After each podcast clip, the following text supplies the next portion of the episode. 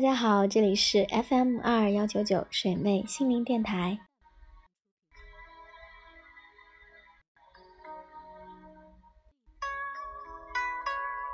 将永远离开生我养我的故土，我的心碎了，完全碎了。只有苍天知道，我曾千百倍的努力，要忠贞于我的祖国，可是最终还是完全失败了。但我是无愧的，来自正念，上海生死劫。她的面容永远让人感觉到清澈的美丽与宁静。八九十岁时，看起来还是个让人惊艳的老太太。在中国红色的疯狂年代里，他由于英国留学和长期供职外商公司的经历，被控为英国的间谍，关进了看守所，一关就是六年。他是正面。出生于北京，先后就读于天津南开大学和北平燕京大学。三十年代留学英国，就读于英国伦敦政治经济学院，在上海任职壳牌石油公司上海办事处总经理。监狱六年，他独自面对各种纳粹式的暴行、畸形、烤刑。拳打脚踢型和精神虐待型，以至于遍体鳞伤、内外交困。监狱六年，他凭着自己的智力和坚强的毅力，忍受住了严刑拷打和心理折磨。通过读毛泽东的书和当时的报纸，与迫害他的人抗争。他的所言所行，至今想来。都让人震撼不已。他的父亲曾是北洋政府高官，他一生下来就注定是一位名媛。看的是英文书，吃的是精致瓷器盛的茶和英国式的三明治，从不知人间愁苦。而初到监狱，他惊于世上竟有如此简陋肮脏之处。哪怕心有愤恨，也并没有抱怨。他一点一点收拾着，让环境变干净，让自己住得舒适一些。他将原本就不多，甚至是吃不饱的米饭，每顿留有一些当浆糊用，将手指一张一张地贴在沿床的墙面之上，这样。他的被褥便不会被墙上的尘土弄脏。聪慧的他向看守员背一节毛主席语录：“以讲卫生为光荣，不讲卫生为可耻。”以此借得扫帚将屋内打扫干净。他还借来针线，将毛巾缝制成马桶垫，给贮存水用的脸盆做盖子，防灰尘。恶劣的环境没有使他变得随便与敷衍，他依然坚持对生活的要求，沉着冷静地面对发生着的一切，在陌生而糟糕的环境中觅得新的生机。为了让他承认那些莫须有的罪行，正念曾经有十多天双手被反扭在背后。手铐深深嵌进肉里，磨破皮肤，脓血流淌，度日如年。他每次方便后要拉上西裤侧面的拉链，都勒得伤口撕肝裂肺的痛。但他宁愿创口加深，也不愿衣衫不整。有位送饭的女人好心劝他高声大哭，以便让看守。注意到他双手要残废了，而正念想的是，怎么能因此就放声大哭呢？我实在不知道该如何才可以发出那种嚎哭之声，这实在太幼稚且不文明。在身体状况已经差到不行，难以支撑站立，担心自己因为神志不清而让造反派有机可乘，甚至自己还编了一个运动操，恢复清醒状态。他拒绝在这有犯罪分子的纸上签字，反而在下面加上一行：“一个无辜的人在签名。”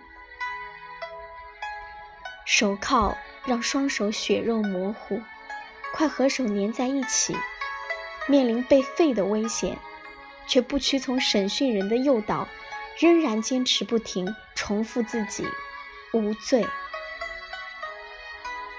更年期，身体大量出血，被诊断为子宫癌，准备放出看守所。看守所给的借口是身体不适。他宁愿不要离开，坚持要迫害他的人承认他是被冤枉的，然后无罪释放，并向他道歉。正念刚进看守所的时候五十出头，出来的时候已经快六十岁，唯一的女儿已经被拷打致死。在看守所，看守给他拿的衣服是他女儿的。他不信女儿唯一的一件棉衣穿了六年还是新的，就猜到女儿可能已经不在了，但是没有人告诉他实话。忍受着巨大的压力，他不断在心里给自己活下去的勇气和力量。出狱后，别人说他的女儿郑梅萍是自杀的，他不信，秘密调查女儿的死因，最终发现。女儿是被人活活打死才扔下楼，让人以为是自杀死亡。孤身一人来到美国，六十五岁的正念很快使自己适应新的生活方式和环境，诸如高速公路上的驾驶、超市购物及银行自动提款。尽管当落日渐渐西沉，一种惆怅。有诗及阵阵乡愁会袭上心头，但他仍然次日清晨准时起床，乐观又精力充沛地迎接上帝赐给的新的一天。他独立生活，写书，参加演讲，资助青年学生。他即使失去了所有的亲人，依然不失理智。与信念，坚强的生活。他有一双老年人罕见的幽邃晶亮的眼睛。他老了，容颜憔悴，但还有一双眼睛显得特别明亮。这是因为他随时要提防外界，这股犀利警觉的眼神贯穿其晚年，和手腕的伤痕一样。是牢狱生活留下的印记。他中年丧夫，晚年丧女，九死一生。二零零九年病逝于华盛顿，享年九十四岁。年轻的美不足为奇，年老的美才更有说服力。有的人高贵浮于表面。另一些人则把高贵融进了骨子里。我们平日里所说的名媛，无非是美女加有钱丈夫或父亲，以及名牌挂身。而真正的名媛，不在锦衣玉食，不在女仆成群，而在于哪怕风雨摧残，都不愿交出自己一贯遵守的人文价值原则。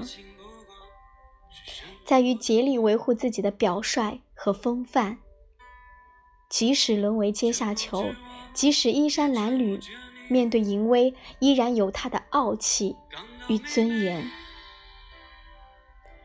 福楼拜有句话：“一个真正的贵族，不在他生来就是一个贵族，而在他直到去世，仍然保持着贵族的风采和尊严。”我想，他说的正是正面。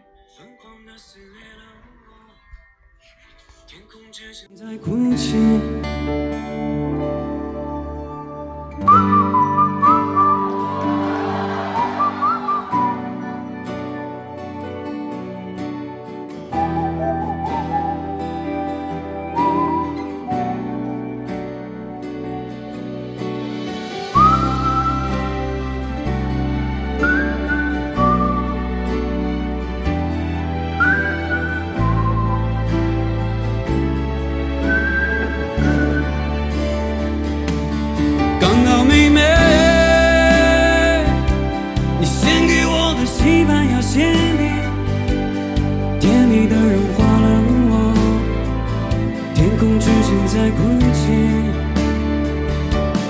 刚好妹妹，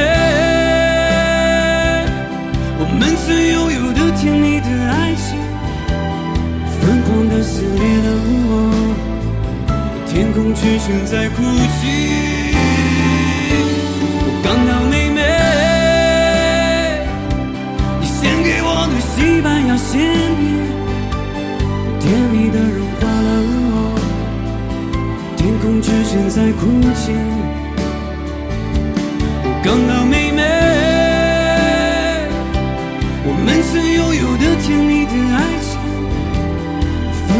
疯狂的撕裂了我，天空之城在哭泣。